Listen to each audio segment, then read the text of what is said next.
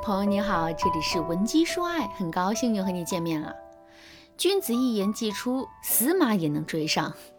这是我昨天在网上看到的段子，可把我给笑疯了。以前我们说的是一言既出，驷马难追，可现在的男人好像都没有什么责任心，说过的话根本不算数。学员小西啊就被这个问题搞得头都大了。小西的老公呢是个很要面子的人，还喜欢装大佬、夸海口。不过答应外人的事情，他总是能够说到做到。可是对自己的妻子小西，这个男人却好像变了个人似的。他向妻子承诺的事，十件里面就有九件都是放了炮。小西给我讲了这样一个例子，比如说昨天一大早，小西就告诉老公晚上爸妈要来，下班了记得要早点回家。可是到了晚上，老公还是没有按时回来，打电话也不接，直到深夜才醉醺醺的回到了家。小西的爸妈看到女婿狼狈的样子，非常失望。小西想不明白，为什么这个男人追她的时候，保证以后会对她好，会处处让着她；结了婚，他却总是食言。你是不是也和小西一样，有同样的感觉，认为男人是一种说话总是不算数的生物呢？如果你也有这种想法，很抱歉，亲爱的，我不得不说，你犯了一个低级错误，那就是。你不该用“总是”这样一个模糊性强，并且极度充满不满情绪的词，去笼统的概括这件事。为什么呢？首先，这样的方式会给你造成一种非常不好的情绪暗示。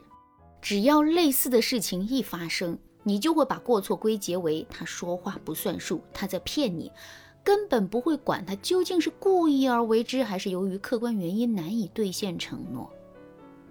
当你抱有这种观念的时候，很容易会在跟对方的沟通当中将负面情绪表露出来，这样你就更容易翻旧账，从而引起男人的反抗心理，不利于具体问题的解决和沟通。其次，男人也并非如你想的那样是故意说谎的，很多男人并非在一开始就要骗你，只是后来他发现情况并非他预期的那样，根本无法去兑现当初的承诺。我们也知道，男人都是爱面子的，他肯定也会觉得丢人。但是你要让他给你去低三下四的认错，难度可真不小。所以啊，他宁愿当一个骗子，也不愿意被你数落。当然啦，我们也不能排除他是渣男的嫌疑。但是要定性一个人的好坏，不能单凭一点就轻易的下结论。想要找到准确的答案吗？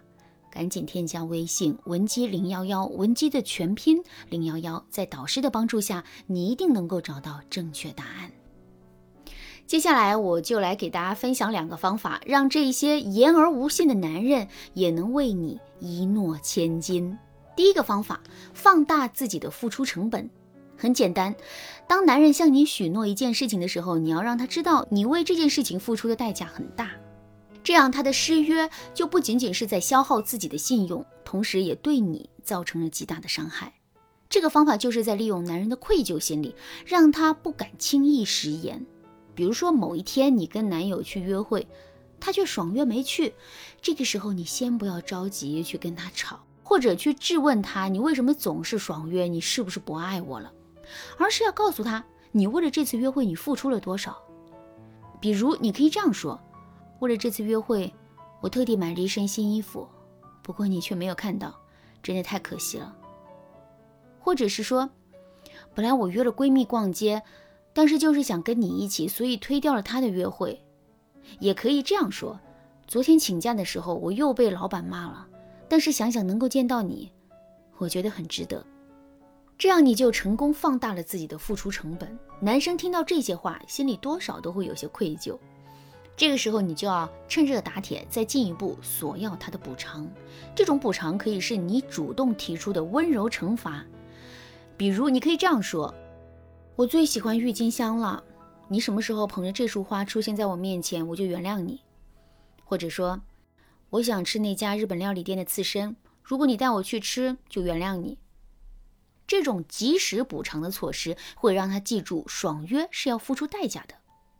那么以后他再想爽约的话，就要掂量一下值不值得为了那件事情而爽你的约了。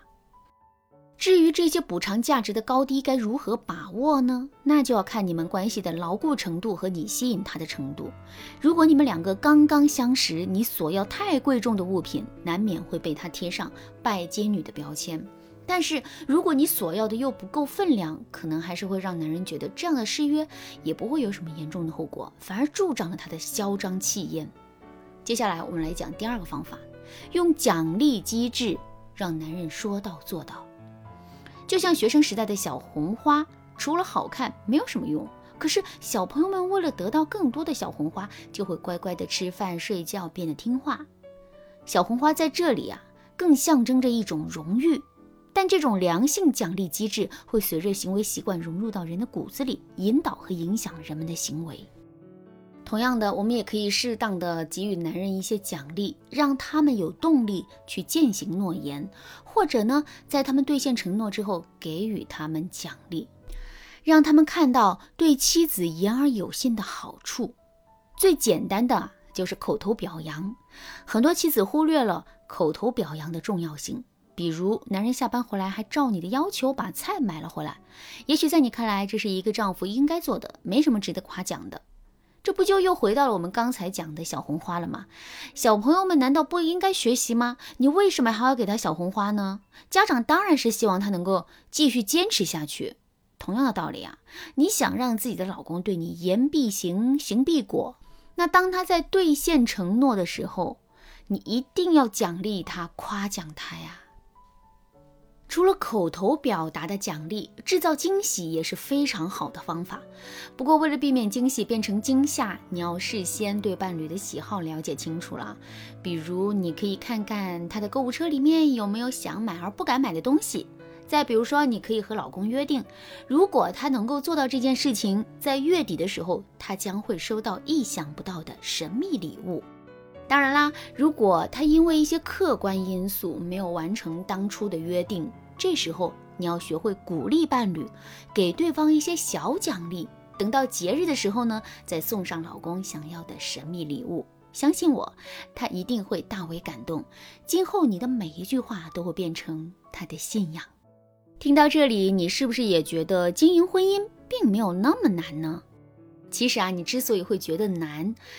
只是因为你身处其中，不能够更加客观、更加准确地看待问题，从而无法给出正确的解决方法。